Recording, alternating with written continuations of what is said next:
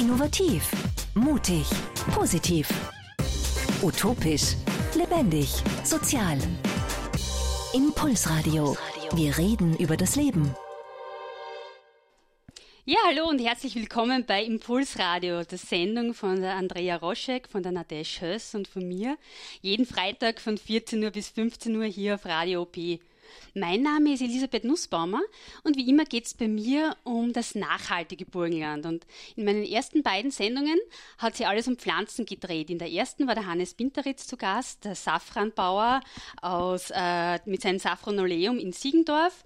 Und äh, in der zweiten Sendung war der Hans Goldenitz, der Gärtner sowie Obst- und Gemüsebauer aus Taden, der das Superfood, die Spirulina-Alge am österreichischen Markt gebracht hat und außerdem die 24-Stunden-Hofläden im Nordburgenland betreibt. Ja, und wer die Sendungen verpasst hat, der kann sie unter Soundcloud oder auf Apple iTunes als Podcast nachhören, so wie auch die Sendungen von meinen Kolleginnen Nadesh und Andrea. Ja, und nach zweimal Pflanzen geht es heute einmal um die Tiere. Und dazu habe ich mal wieder besondere Gäste eingeladen. Und zwar den Andreas und seine Tochter Gloria Schlögl vom Achehof im Rabnitztal. Schön, Hallo. dass du da seid. Hallo. Ja, gleich mal die erste Frage. Ähm, Andreas, was ist ein Achehof? Ja, ein Achehof ist ein landwirtschaftlicher Betrieb, welcher sich verpflichtet, gefährdete Haustierrassen, österreichische gefährdete Haustierrassen zu halten und zu züchten. Äh, Es ist nicht, steht nicht nur die Haltung im Vordergrund, sondern auch die Züchtung. Das heißt, wir wollen das genetische Material, das aus der Vergangenheit erhalten ist, auch weiter pflegen, weiter hegen und vermehren. Man muss mindestens drei bis vier gefährdete Rassen züchten und es ist auch verpflichtet, eine Vatertierhaltung zu halten. Was ist ein Vatertierhaltung? Das heißt, man muss auch männliche Zuchttiere im Betrieb halten und damit äh, die weiblichen und die männlichen Zuchttiere gemeinsam im Betrieb gehalten werden. Ist das normalerweise nicht so? Ja, bei größeren Rassen, zum Beispiel Rinderrassen oder Pferderassen, überlegt man sich oft, ob man einen Stier oder einen Hengst hält, weil man hier doch höhere Auflagen in der Haltung dieser Tiere hat. Aber ein Archehof verpflichtet sich trotzdem zur Haltung solcher Tiere, also männlicher Zuchttiere. Was hat denn das für einen Hintergrund? Ja, der Hintergrund ist der, äh, dass die männlichen Zuchttiere im gesamten österreichischen Bundesgebiet verstreut gehalten werden und nicht nur auf Besamungsstationen. Das heißt, man will auch hier Linien weiter vererben, die nicht vielleicht so stark in der Vererbung sind, aber trotzdem als Linie, als solche Linie erhalten werden müssen. Ja. Geht es da so ein bisschen um eine, eine natürliche Haltung und ein bisschen wieder so, so, wie man das halt früher gemacht hat, nicht mit Besamung und so weiter, sondern einfach das mit, mit, mit äh, Natursprung. Natursprung, natürlich. Genau. Es ist äh, hier zu vielleicht zu 99 Prozent Natursprung. Äh, es ist natürlich auch ein Achehof mit Biohaltung verbunden. Das heißt auch diese Verpflichtend? Verpflichtend, ja, Ja. auch die männlichen äh, Zuchttiere sollen dementsprechend Auslauf und sollen dementsprechende Haltungsmöglichkeiten haben und nicht, so jetzt einmal, ein Jahr lang eingesperrt Ja. auf einen engen Raum stehen, weil sie vielleicht in der Haltung nicht so einfach sind wie die weiblichen Zuchttiere. Und Gloria, was habt ihr also auf eurem Hof? Ja, ähm, wir haben Huzulen und Noriger Pferde, ähm, Durobolia-Schweine und Schwäbisch-Hellische, Ja. Waldschafe, steirische Scheckenziegen, den ungarischen, österreichischen weißen Barockesel, äh, Busterdaler Sprinzenkühe Wow. und Juraschafe. Ja, ich glaube, das Ja. war's. Nichts okay. Sullendaler Hühner haben wir auch noch. Okay. Und das sind alles ähm, alte Haustierrassen? Ja. Haustier oder Alles. Nutztier? Die Juraschafe sind keine gefährdete du, du Haustierrasse. kannst ruhig widersprechen, wenn was nicht stimmt. Ich wollte fragen, weil Juraschafe sind ja, glaube ich, eine relativ gängige Rasse. Ja, Ja. Juraschafe sind eine weit verbreitete Schafe in Österreich, dient als Muttergrundlage zur Lämmerproduktion, zur Fleischlämmerproduktion. ja. Und mit was habt ihr angefangen? Das waren die ersten Tiere bei euch am Hof? Nur die Schafe, die Ja. Waldschafe. Äh, dann sind gefolgt die Durobolie-Schweine, dann die Huzulenpferde, Ja. Huzulenpferde, Norika-Pferde, Hühner, steirischen Scheckenziegen Mhm. und der letzte Zugang waren, glaube ich, die, der österreichische, Na, ungarische weißer Barockesel. die Busterdaler Sprinzenkuh Und war genau, unser die letzter Sprinzen. Zugang, ja. ja, die wahrscheinlich trächtig ist, oder? Sicher. Ah, wisst ihr es jetzt schon ja, sicher? Okay, ziemlich weil, sicher, ja. Äh, vielleicht zur Erklärung, ich war vor zwei Wochen am Hof ähm, mal anschauen und da war noch nicht ganz sicher, ob sie jetzt wirklich trächtig ist, aber das heißt, sie wird Mama. Ja, wir Wisst freuen uns schon drauf. Cool. Und ähm, ja, Andreas, wie bist du jetzt dazu gekommen an Achehof? zu machen? Wie, wie ist die Idee entstanden? Ja, die Landwirtschaft ist mir ja schon immer in die Wiege gelegt worden. Wir bewirtschaften ja in Oberabnitz, im mittleren Burgenland, einen landwirtschaftlichen Betrieb schon seit jeher habe dann mit 20, 25 Jahren Schafe gezüchtet, Bergschafe, auch Juraschafe damals und äh, habe dann immer mehr begonnen, mich für diese gefährdeten Haustierrassen zu interessieren, weil sie einfach von der Haltung her einfacher sind. Sie sind nicht so anspruchsvoll. Mhm. Man hat nicht so die Fütterungsbedingungen wie bei den üblichen Rassen, sondern sie sind einfach einfacher zu halten. Und was mir hier auch wichtig ist, dass wir diese Genreserven, die wir hier haben, auch dementsprechend erhalten und auch in Zukunft vielleicht noch ausbauen können, damit wir von diesen Tieren einfach lernen. Mhm. Diese Tiere haben einfach äh, Angewohnheiten seit jeher und diese sind auch von mhm. den Bedingungen her sehr gut. Mhm. Was denn zum Beispiel? Ja, die Haltung, die Schafe sind ganzjährig draußen. Das mhm. heißt, äh, hier im Winter haben sie haben einen Unterstand, natürlich gegen, gegen äh, Regen, gegen Wind sich zu schützen. Und wenn man die Tiere so über das ganze Jahr beobachtet, so sieht man auch im Winter, dass sie auch bei stärkeren Minustemperaturen sich wirklich im Freien aufhalten und nicht im Stall liegen oder im, im Unterstand. Dort verbringen sie eher die Zeit, wenn es ein stürmisch ist oder ein starker Regen ist. Mhm. Und da merkt man schon, dass diese Tiere eher genügsam sind und wirklich in der Freien Freizeit in der Natur mhm. die Zeit verbringen. Ja. Das ist lieb gelungen, die Freizeit der Schafe. die hundertprozentige. Was ist denn, du kennst ja beide Seiten, soweit ich, also du hast jetzt gesagt, die konventionelle Tierhaltung und jetzt da die Tierhaltung, so wie ihr sie betreibt. Ähm, was war für die der Beweggrund, für die persönlich da umzuschalten, äh, umzustellen? Ja, in der konventionellen Tierhaltung ist es halt doch so, obwohl wir in Österreich hier wirklich äh, sehr gute und strenge Auflagen auch in der Tierhaltung haben, äh, dass doch in der Biolandwirtschaft äh, der Bewegungsraum für die Tiere größer ist. Sie mhm. haben sich mehr Möglichkeiten zu bewegen, mehr Möglichkeiten, sich zu spielen, mit den anderen abzugeben. Man hält einfach mehr Tiere auf der Quadratmeterfläche, man hält einfach mehr Tiere auf der Stahlfläche. Äh, sie haben alle Auslauf, sind das ganze Jahr draußen. Die konventionelle Landwirtschaft ist hier eher äh, auf Besatzdichte abgestellt wobei ich mich mit denen dann nicht mehr ganz identifizieren konnte. Mhm. Das heißt, das war einfach auch für die persönlich nicht mehr, mehr okay? Ja, das heißt, wenn man dann sieht, wie die, wie die Tiere dann auf engem Raum gehalten werden, äh, habe ich gesagt, okay, das ist sicher nicht meine Haltungsform, die ich in Zukunft mit meinen Tieren machen möchte. Mhm. Wie lange hast du jetzt diesen, also das Ganze als Achehof? Na, als Achehof sind wir, das glaube ich, jetzt seit dem Jahr 2004 äh, seit 1995 haben wir die biologische ah, Landwirtschaft ah, mhm. und seit 2004 sind wir in Achehof und das ist halt gewachsen. Äh, wir haben zum Beispiel mit vier weiblichen Waldschafen und einem Bock begonnen ja. und jetzt sind wir bei 50 Waldschafen und drei Böcken und äh, mhm. ja, so hat sich das halt entwickelt und wenn man es gern macht und wenn man mit den Tieren da lebt, so ist das auch nicht das, so eine dementsprechende Belastung dann. Mhm. Das heißt, du bist schon aufgewachsen mit dem Achehof, mehr oder weniger. Nein, nicht ganz, oder? ja, eigentlich schon, ja. ja.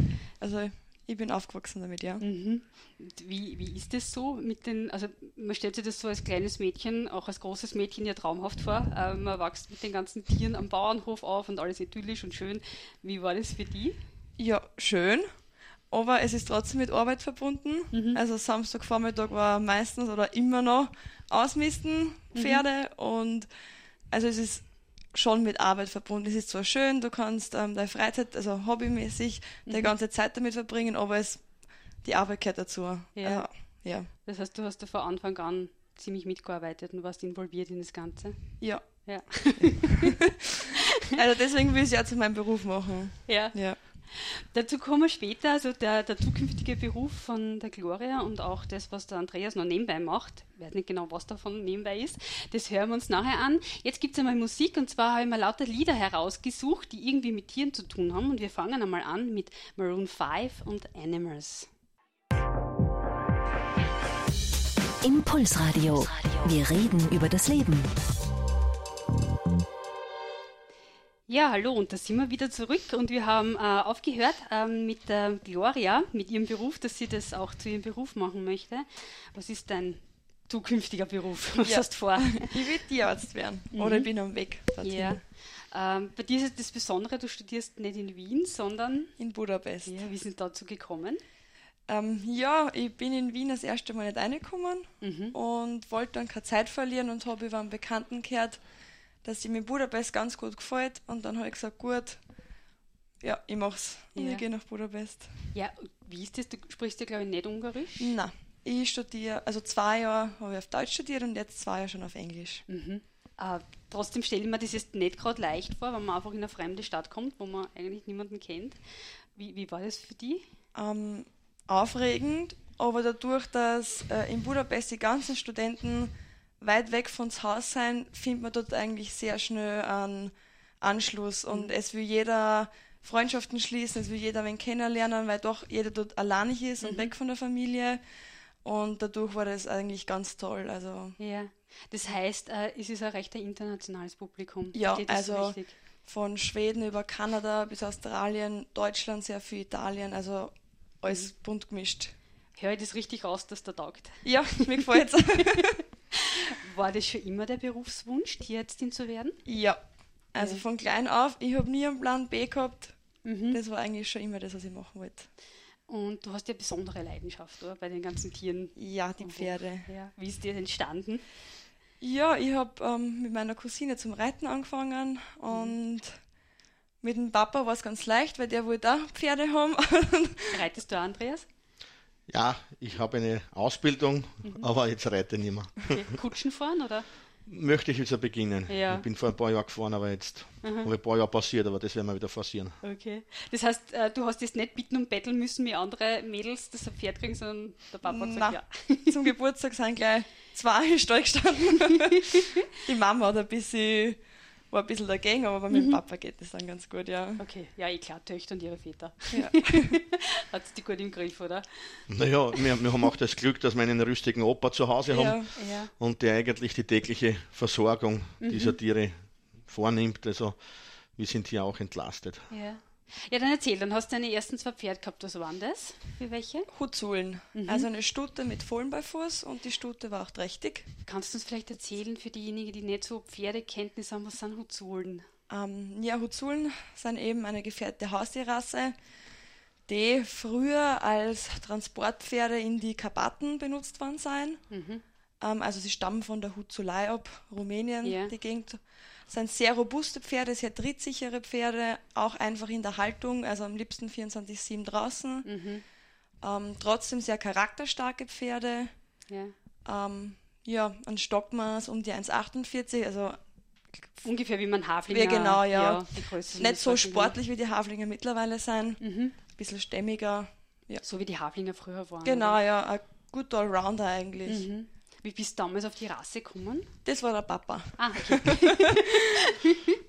Weil es ist jetzt gerade nicht so, so alltäglich. Und wie bist du damit zurechtgekommen? Das sind ja doch äh, zwar leicht in der Haltung, aber auch sehr klar im Kopf, mit einem sehr festen Willen normalerweise, Ja, oder? also am Anfang bin ich eh ordentlich eingefahren. Ich habe hab wirklich lernen müssen, mit dem damaligen Pferd umzugehen und ich bin da auch sehr viel auf Natural Horsemanship und Barelli gekommen, also zu lernen, das Pferd in der Körpersprache zu verstehen und habe mir da auch sehr viele Trainer, also ich habe noch immer einen Trainer an meiner Seite und bin da eher so ein bisschen alternativ, würde ich nicht sagen, aber nicht, ah, ja, Also mehr du- mit Mhm. in die natürliche Richtung. Du benutzt das Pferd nicht als Sportgerät. Na. Ja. Was bedeuten für die Pferde? viel Spaß in meiner Leidenschaft, ja. Also ich verbringe eigentlich jede freie Minute im Stall und Auszeit und Entspannung auch, einen schönen Ausritt mit den Freundinnen. Wie war das bei dir? Weil ich kenne das nur von, von mir. Wo ich früher war in Stellen, da war es oft so in der Pubertät, haben die Mädels dann irgendwie andere Interessen gehabt und das Pferd ist halt gestanden. Wie war das bei dir? Ja, also ich habe sicher eine Phase gehabt, wo ich Pferd weniger angeschaut habe und ich weiß, dass meine Mama immer gehofft hat, dass ich in der Pubertät komplett aufhöre damit.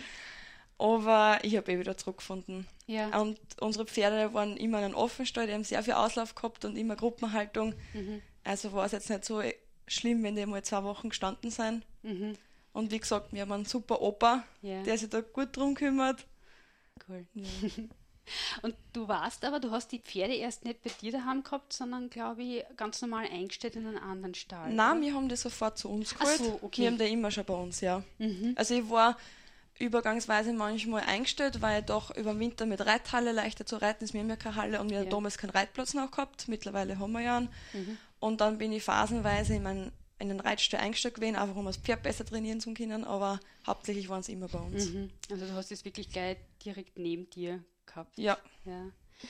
Ähm, ja, dann war ich, wie bei euch am Hof war, hast mir ja deine, deine Hutulen-Stute gezeigt, der erste. Ja. Und hast dazu gesagt, naja, ich bin ein bisschen gewachsen. Das heißt, die, die zweite Rasse, die du jetzt äh, sehr forcierst, sind die Norika. Genau, ja. größer. Ja. da habe ich mir ein großes Exemplar ausgesucht, ja. Mhm. Und das ist jetzt, glaube ich, ein Norika Wallach, oder? Den Ja, ein fünfjähriger Norika Wallach, ja. der auch seit, seit Geburt bei uns ist, ja. Mhm. Und mit dem ihr züchtet? Achso, Wallach. Nein, Wallach, mit dem kann man. Wallach, Mit dem kann man wird nicht nicht mehr züchten, genau. funktionieren. nein, nein. Ja, aber er ist bei euch geboren und ist eigene Zucht sozusagen. Genau, ja. Die, seine Mama war schon bei uns gezüchtet, also eigene Zucht in zweiter Generation. Ja, Ja. ja. Und momentan habt ihr, glaube ich, auch sogar Verkaufsfohlen, oder? genau. Erzähl einmal ein bisschen was drüber. Vielleicht gibt es jemanden, der sich interessiert. Ein, ein einjähriges äh, Rapphengstfohlen, den Hermes, Mhm. Ähm, der ganz ein süßer ist und zutraulich und der in einem Herdenverband groß geworden ist. Ein bisschen rangniederer, also Mhm. kein so ein starker Charakter und ein sehr sensibles Tier. Mhm. Also der braucht einen ganz einen feinen Umgang. Er ist wirklich schon super spazieren gehen, Huf gehen, kein Ja, Problem. das hast du schon alles mit ihm gemacht. Also ja, diese regelmäßig hupst mit da. Ja, Mhm. Das kann er schon alles. ja. noch nicht ganz alles, aber einen guten Start ins Leben. Ja. Und ähm, was hat er für eine Abstammung? Ja, also seine Mama steht auch bei uns. Mhm. Das ist die Wolke. Die war burgenländische Landessiegerin. Ähm, in welchem Jahr? 2013 Ja. war sie Landessiegerin im. Burgenland bei der Ja. Stubbuchaufnahme und im Jahr 2014 bei der Bundesschau hat sie Schauklasse 1b gemacht, also eine Top-Bewertung Mhm. für eine burgenländische Norika-Stute. Ja. die sind ja eigentlich nicht so unbedingt im Burgenland daheim, oder? Die, die noch- Naja, das Hauptzuchtgebiete bei den Norika bewegt sich in Salzburg, Kärnten, Mhm. Steiermark, Oberösterreich, Tirol eher nicht mehr so stark. Aber wir im Burgenland haben, glaube ich, vier, fünf, sechs so wirklich kleinere Züchter mit ein, zwei Stuten. Also wir sind eher ein Randgebiet in der Norika-Zucht. Mhm. Ja. Wie seid ihr jetzt auf die Norika gekommen, außer die Größe von der Gloria? Ja, weil es eine gefährdete Haustierrasse Okay. ist. Ja, es gibt ja noch ein paar mehr. Na, und, und weil der Norika im Papa besser abdeckt als wie meine Ponys damals.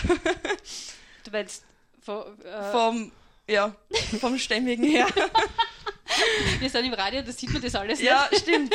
Ja. Naja, so dramatisch ist es auch nicht. nicht. Ja, ich wollte jetzt gerade sagen, das Aber ich bin Also immer mit der Hozulenstute geritten und Mhm. da haben immer ein paar Leute auf das angesprochen, warum suchst du nicht ein größeres Pferd, das deine 100 Kilo da tragt. Ja. Und dann ist halt ein Norika geworden. Okay, verstehe.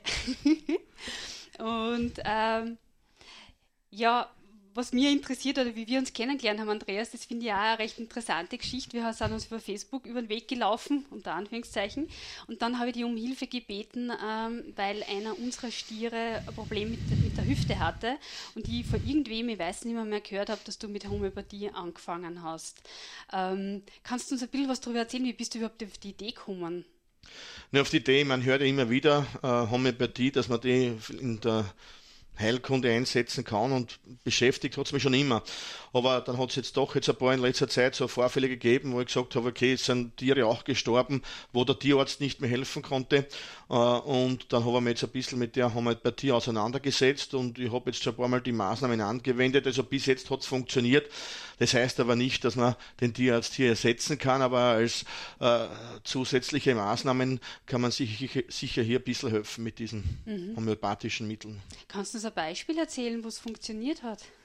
Naja, was war das eine Beispiel? Ich habe äh, zum Beispiel einen Kümmerer gehabt, äh, bei einem kleinen Schaf. Da hat eine, ist ein Kümmerer? ein Kümmerer, das heißt, ich eine Mutter hat Vierlinge gehabt. Wir haben alle vier alle vier Lämmer da, eine, eine Mutterschaft hat vier Lämmer bekommen. Wir haben alle vier Lämmer davon gebracht, also mit der Zufütterung von einer Flasche, aber eines ist trotzdem kleiner geblieben. Mhm. Das bleibt in der Entwicklung hinten und eigentlich habe ich das bis jetzt immer in den letzten Jahren, wenn ich das gehabt habe, gemerkt, dass bis zur äh, Schlachtung dieser Lämmer das hinten war. Mhm. Und jetzt haben wir da ein homöopathisches Mittel angewendet aufgrund einer Empfehlung. Äh, jetzt ist das schon auf drei Monate alt und ich kenne es von der ganzen Herde nicht mehr heraus. Das heißt, sie hat eine Entwicklung aufgeholt, hat mhm. sich genauso entwickelt wie die anderen und ich könnte jetzt nicht mehr sagen, welches Schaf, welches Lamm das das war ja. für die anderen 20. Was mich interessiert, äh, in der Nutztierhaltung ist ja Homöopathie noch nicht so gang und gäbe. Hast du da so ein bisschen, was, was sagen da deine Kollegen äh, dazu? Hast du da Erfahrungen? Ja, was sagen die Kollegen? Du meinst jetzt die Tierhalter, die Landwirte? Genau. Ja, naja, ich war ja auf einem Kurs und dort waren nur Landwirte mhm. dort. Also ich habe das gesehen. Wir waren da in Burgenland, in Oberwart, war glaube ich vor einem Monat oder was so ein, ein Tag, ein Kurs. Da waren mhm. glaube ich 20 Landwirte an, äh, dort. Und ich habe auch mitbekommen, dass dort ein paar schon eine Erfahrung haben damit. Also die Beschäftigung innerhalb der Landwirtschaft oder der Tierhalter mit diesen homöopathischen Mitteln dürfte es eigentlich eh schon länger geben. Aber ich habe es jetzt probiert mhm. und werde natürlich da ein bisschen ja. weiter forcieren. Das heißt, du hast den Eindruck, dass das schon mehr wird? Ja, natürlich. Der, Eindruck, dass mehr wird. Erstens und zweitens, dass ich eh schon vielleicht einer bin, von der der hinten noch ist, weil andere in Burgenland da schon sehr viel weiter sind mit diesen Mitteln. Sehr spannend, ja. Was sagst du da als angehende Tierärztin dazu? Ja, ich muss sagen, ich war schon immer ein Fan von Homöopathie. Mhm also wenn es mit meinen Pferden, also hauptsächlich mit den Pferden Probleme gegeben hat, habe ich immer das komplette Internet durchforstet und meistens bin ich dann doch bei der Homöopathie hängen geblieben, weil das einfach Sachen sind, die man selbst daheim machen kann, mhm. die man selber anwenden kann, ohne dass man jetzt unbedingt einen Tierarzt tun muss. Trotzdem immer einen Tierarzt draufschauen lassen. Also mhm. nicht so, dass ich jetzt das, dass man daheim hergeht und. Also allein probiert. Ja, genau. Mhm. Um, ähm, aber ich habe damals schon das gemacht für Pferde, die gekostet haben. Also ich habe da schon einige Erfahrungen damit und ich bin immer super damit zurechtkommen. Ja. Also. Das heißt, für die widerspricht sich das nicht, das, das, Schulmedizinische und das Alternativmedizinische? Nein, also ich, ich glaube, ähm, wenn man für jeden so einen Teil nimmt, mhm. nicht nur einen extremen Weg einschlägt, sondern einfach die Mitte zwischen denen findet, ist das sicher super. Mhm. Also es muss nicht immer die Schulmedizin sein und es muss dann auch bewusst sein, dass die Homöopathie nicht alles heilen kann, aber so ein Weg in der Mitte, der ist sicher mhm. super. Ja. So als Kombination. Ja. Ja, das finde ich ja, der Mittelweg ist eigentlich meistens das Beste. Und bevor wir uns dann weiter unterhalten, machen wir noch Musik. Das zweite Animal Lied und zwar von den Neo Trees. Impulsradio. Wir reden über das Leben. Ja, jetzt haben wir einiges über die Glore erfahren, aber mindestens ebenso spannend ist die Geschichte von Andreas, finde ich zumindest. Andreas, das ist ja eigentlich nicht dein Hauptberuf. Was machst du sonst noch, außer dein Achehof?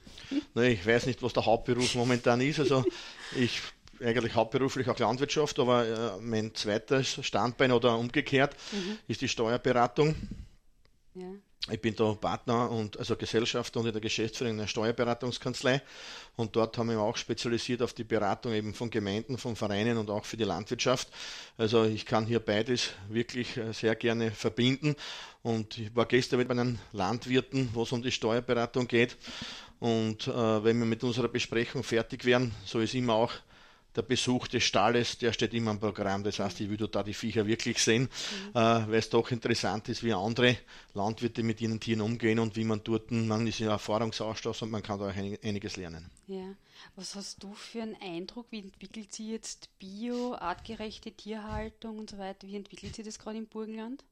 Ja, die Landesregierung hat uns ja im Vorjahr oder auch heuer äh, im Burgenland diese Richtung oder diese Richtung verstärkt, diese Offensive im Biobereich. Mhm. Äh, für uns Landwirten ist das natürlich, oder für die Biolandwirte ist das natürlich eine Linie, die wir auch nutzen müssen. Wir als Landwirte können jetzt nicht hergehen und sagen, es wird vom Land, von der Landesrätin oder vom Landeshauptmann schon was passieren. Äh, wir müssen auch auf diesen Zug aufspringen und uns dementsprechend in Stellung bringen. Was meine ich damit?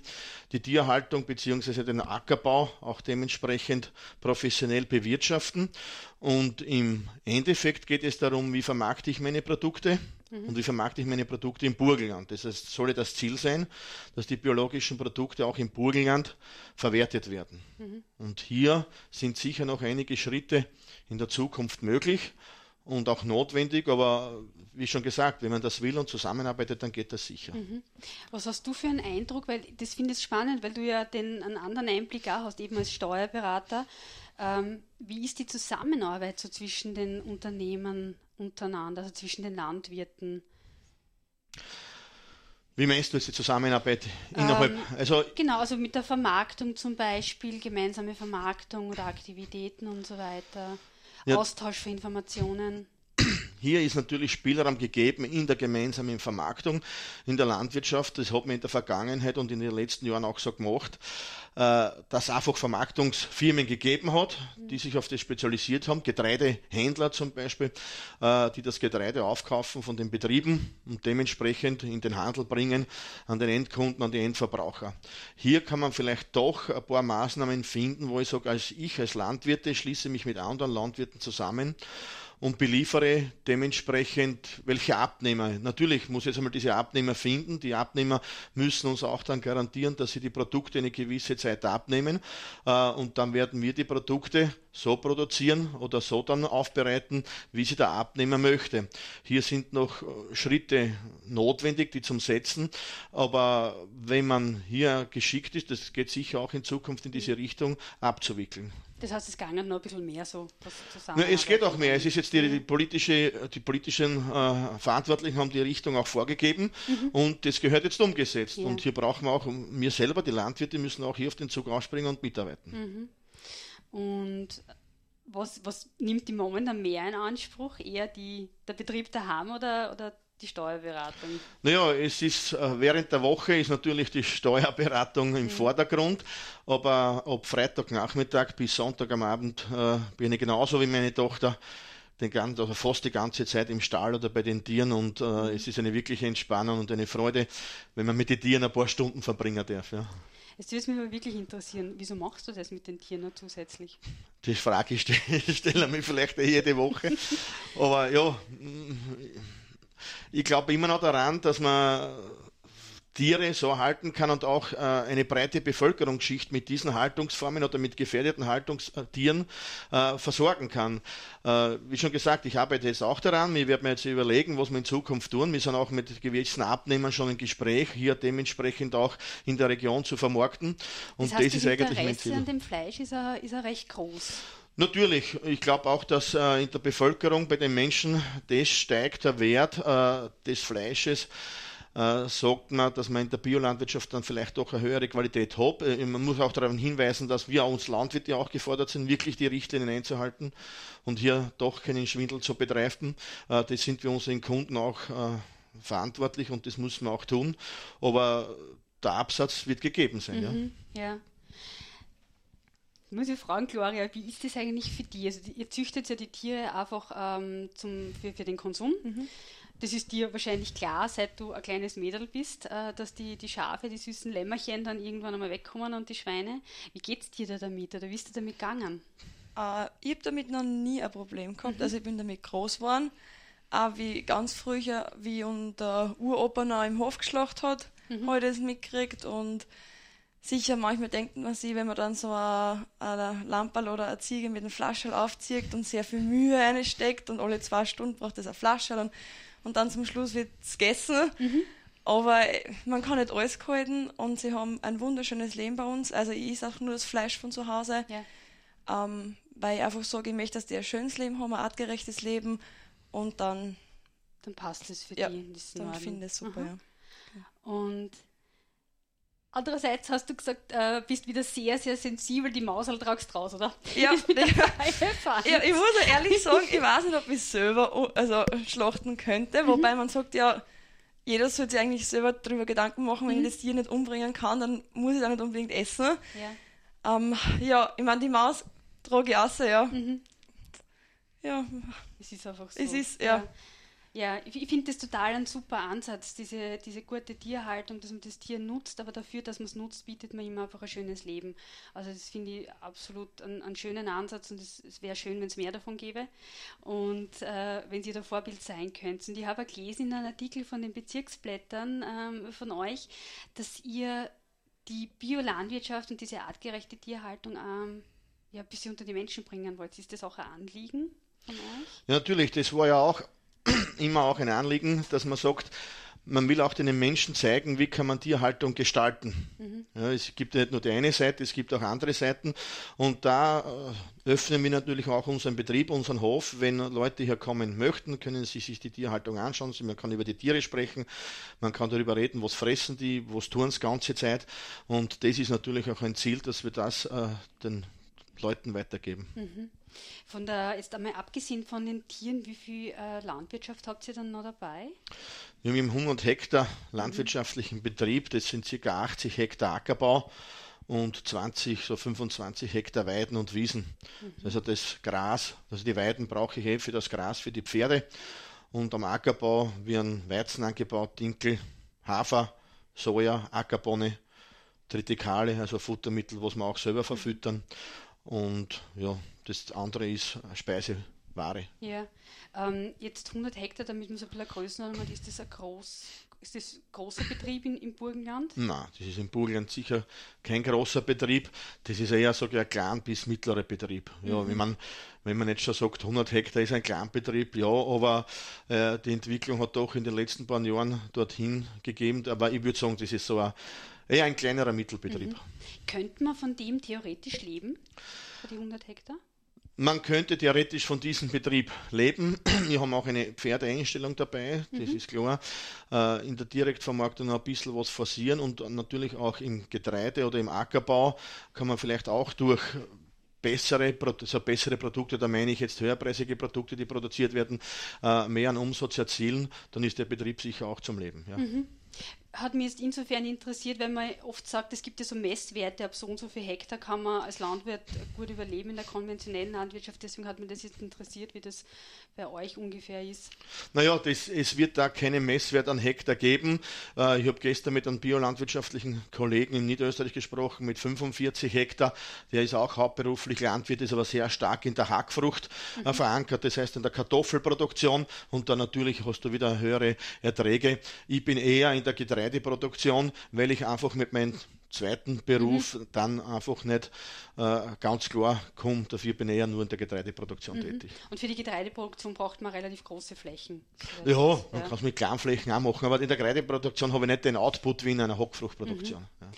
Du hast vorher, Gloria, schon ein paar Mal deine Mama erwähnt mit Reiten. Ähm, wie ist denn bei euch der Rest der Familie? Seid ihr zu viert, glaube ich? Stimmt das? Ja, ja. ja. ja. wie ist denn der Rest der Familie involviert im Betrieb?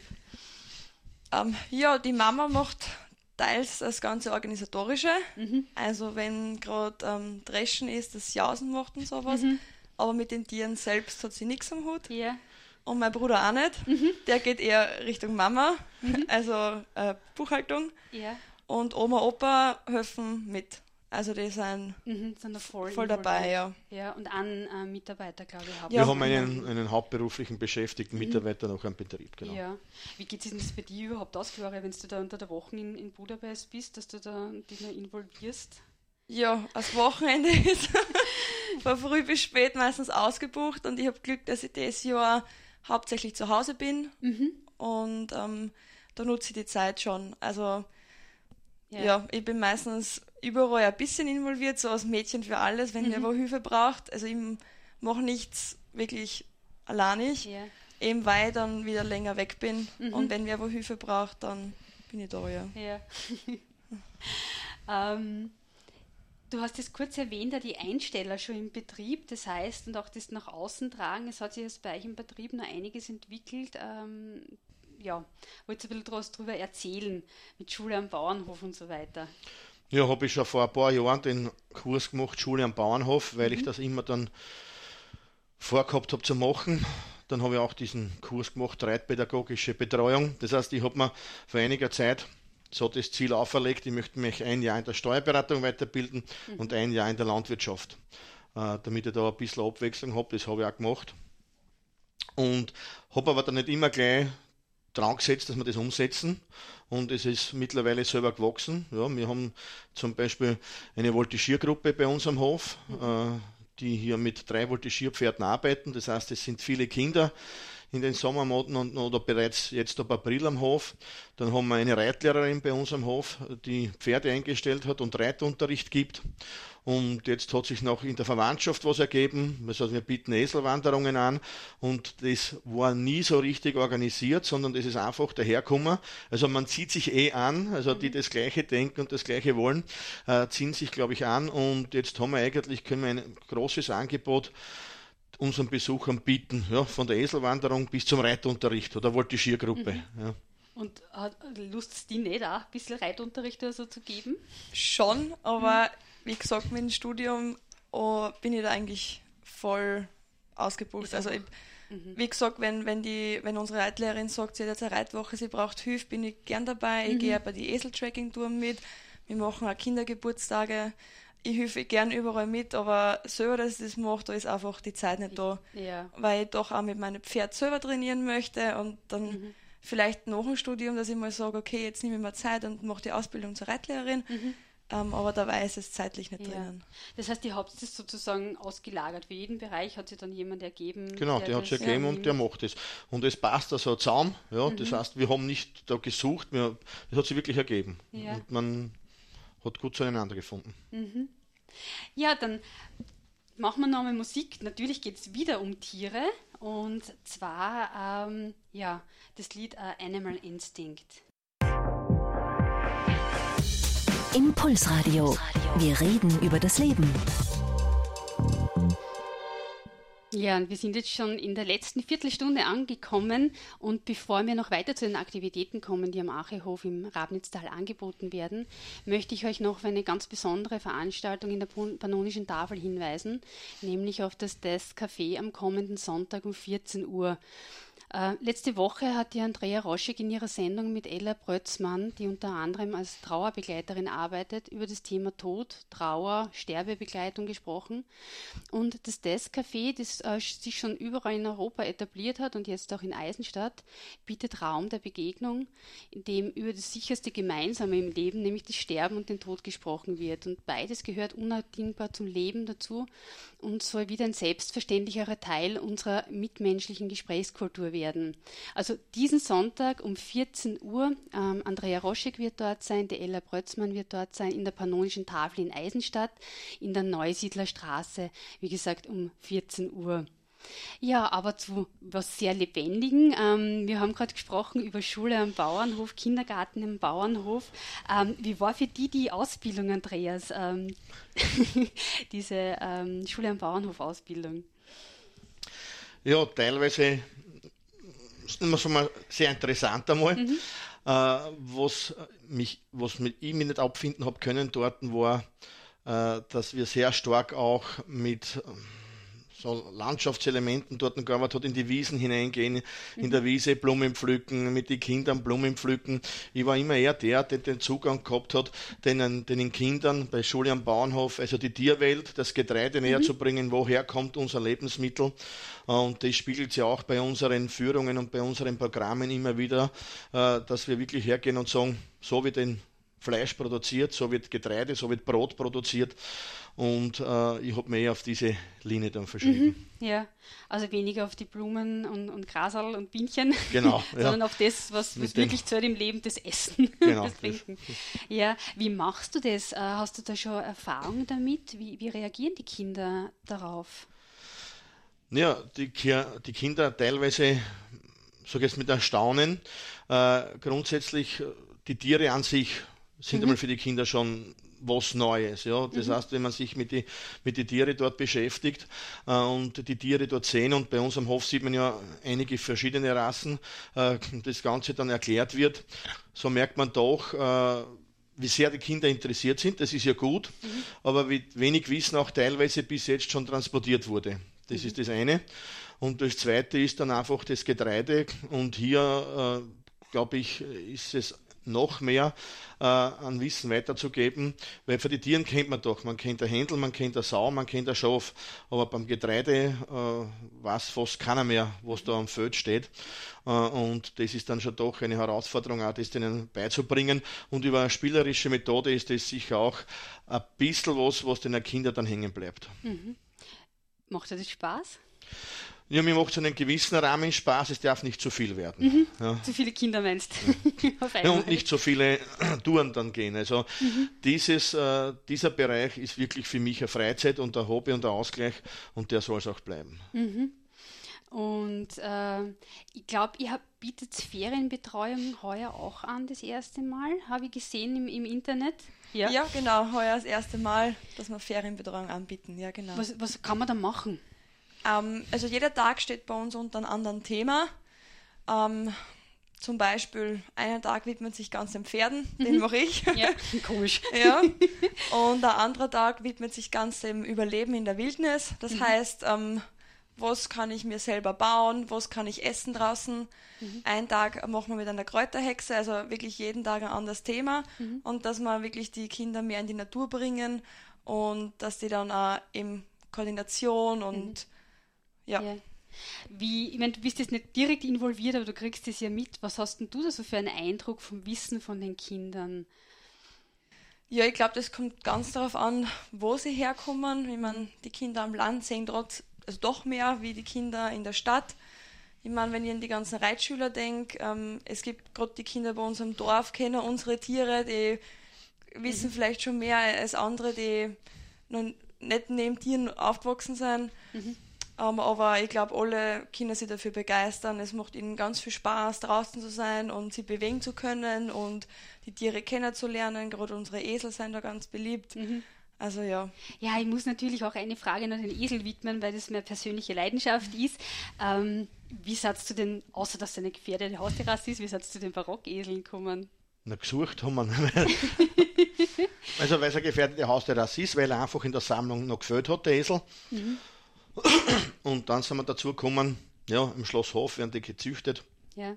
Die haben uns dann zwei Stunden vermittelt mhm. und die haben wir dann gekauft, ja, schon vor sicher vier, fünf ja. Jahren und haben mittlerweile jetzt dann einen Fohlen, den Molotow mhm. und äh, ein Hengstfohlen und dieser Hengstfohlen wird dann späterer Zeit kastriert und das wird sicher dann auch unser mhm. Spielesel werden. Das heißt, der bleibt bei euch Der bleibt sicher am Haus. Ja. Was hast denn du jetzt so als Pferdeerfahrene so für einen Eindruck? Was ist so der Unterschied zwischen Eseln und Pferden? Ähm, ich glaube, Esel verzeihen noch weniger wie Pferde. Ja. Also man muss mit der Körpersprache noch sehr genauer sein. Mhm. Die lassen keinen Spielraum für mhm. Schwammiges. Also die haben ein bisschen einen stärkeren Willen teilweise, ja. Mhm. Also es ist doch, ähm, ich habe doch lernen müssen, mit denen umzugehen und ich lerne es noch immer, aber es ist ganz interessant. Was ist dran am, an dem Bild des sturen Esels? Ein, sie sind stur, ja, mhm. aber sie sind sehr intelligent ja. und sehr bodenbezogen. Also sie untersuchen den Boden ganz genau, sobald es mal eine andere Farbe hat, wird es inspiziert und mhm. je mehr es natürlich rauskommen und je mehr das sehen, desto mhm. besser. Ja, was man beim Esel sehr lernt, ist die Geduld. Ja. ja. Also der Esel zeigt uns sicher, wo die Grenzen sind mhm. und dass wir einfach mit Ruhe einfach mehr weiterbringen, als mit Hektik und Stress. Ja. Das finde ich jetzt äh, fast ein, ein, ein, sehr schönes Schlusswort, aber ich habe schon noch eine Frage. Ähm, aber merken wir uns das vor? Mit Ruhe bringt man mehr weiter als mit Hektik und Stress. Wie, wie sehr kannst du das einhalten, Andreas? In deinen beiden Jobs? naja. Die Ruhe, ja, die Ruhe finde ich vielleicht dadurch, dass ich mich wohlfühle in beiden Berufen. Ja. ja. es ist für mich keine Belastung. Ich tue es auch gerne, das muss man auch dazu sagen. Also ich bin sehr gerne unterwegs in beiden. Es ist für mich wirklich das, was ich in meinem Leben geplant habe und was ich machen wollte. Mhm. Ich wollte immer in die Steuerberatung, ich wollte immer Landwirtschaft haben und das haben wir als, nicht als kleiner Bub, aber als 20-Jähriger haben wir das dann ausgemalt und ich habe es auch wirklich zusammengebracht. Dadurch das Einzige, was ich habe, ist das Zeitthema. Aber deshalb habe ich mir jetzt auch wirklich am Wochenende immer vorgenommen, dass ich da sonst nichts mache. Da bleibe mhm. ich bei meiner Landwirtschaft daheim und keine die Steuerberatung. Anderen. Keine, genau. Ja. wovon, wovon träumst du? Gibt es was, was du dir unbedingt erfüllen möchtest, Gloria? Ja, äh, Tierarzt werden und mhm. den Beruf auch ausüben. Lass müsst mal raten, was deine Spezialisierung sein wird. Ja. äh, sicher Pferde und mhm. äh, ja, also das ist so mein nächstes Ziel und dann wir schauen. Mhm. Also mein mein Hobby beibehalten, viel mit meinem Pferd unternehmen, für Reiten, auch reiterlich weiterbilden. Mhm. Und dann, ja. Das haben wir gar nicht gesprochen. Hast du so Turnierambitionen und so auch eigentlich? Hin und wieder habe ich es mal, aber ich habe es nie ausgeübt. Also meistens bin ich zu Hause und äh, ich habe zu Hause eine Trainerin und ich arbeite ganz viel mit der und ähm, mhm. ich glaube, zeitlich wird es auch nicht wirklich ausgehen. Aber ich sage nicht nein, wer weiß, was in Zukunft kommt, aber ich bin froh. Also ich habe schon ähm, Ziele, die ich mit meinen Pferden erreichen will, also dass sie gut gehen und dann Sattel und gut gymnastiziert werden, aber momentan für mich. Mhm. Also jetzt der Ehrgeiz überwiegt nicht, sondern die Freude genau, ja. an, an der Arbeit mit ja. den Tieren. Ja. Gibt es noch was, wovon du träumst, Andreas? Woran träume ich? Ich träume, dass wir eine, eine ruhige Welt haben, ja, mhm. dass wir halbwegs über die Runden kommen. Äh, in Europa, auf der ganzen Welt, dass die Menschen vielleicht doch mehr auf sich zugehen und nicht auf gegeneinander gehen. Äh, das ist schon für mich eher schon der Gedanke in diese Richtung, weil in meinem beruflichen Leben habe ich mich schon gefunden mhm. und das ist mir ja die Welt, das Europa oder das Gesamte eher da wichtig, dass wir hier wirklich auch zu uns finden und sage jetzt mhm. einmal Ruhe haben. Ja. Gibt es einen persönlichen Traum, den du gerne fühlen möchtest mit deinem Hof, mit den Tieren? Mit Hof, Kindern? Tiere nicht, aber ich, ein Traum wäre es für mich natürlich auch, wenn die Tochter das Tierarztstudium fertig macht. Ich glaube, das ist schon das nächste Ziel, mit dem mhm. ich dann sehr zufrieden bin. Ja. Wie lange hast du noch? Um, ein bisschen. Okay, gut, wir schweigen darüber. Genau. so genau kann man das ja nie sagen, es kann immer was passieren, ja. aber ja, so mhm. drei Jahre mhm. werden es sicher noch sein, ja. Ja, dann möchte ich mich ganz, ganz herzlich bei euch bedanken für den Einblick, den ihr uns da gegeben habt und äh, in, in euren Hof und das Ganze rundherum und euer Leben. Vielen Dank. Und ähm, ja, nächste Woche ist äh, wieder eine Stunde Französisch dran und zwar die Nadesh. Die hat wieder ein spannendes Thema und zwar geht es um Alternativschulen. Äh, sie wird da mit einer jungen Mama sprechen von der Sonnenlandschule in Eisenstadt und das Ganze wird wie immer in ihrer Stunde auf Französisch stattfinden. Das heißt, poliert eure Französischkenntnisse auf. und ja, dann verabschieden wir uns und zwar mit dem letzten Lied. Ähm, mit den, was wieder mit Tieren zu tun hat, und zwar diesmal mit den Cranberries. Ja, danke sehr und weiterhin viel Erfolg mit ja. eurem Radio. Dankeschön. Tschüss und schönes Wochenende. Ebenfalls. Innovativ, mutig, positiv, utopisch, lebendig, sozial. Impulsradio. Wir reden über das Leben.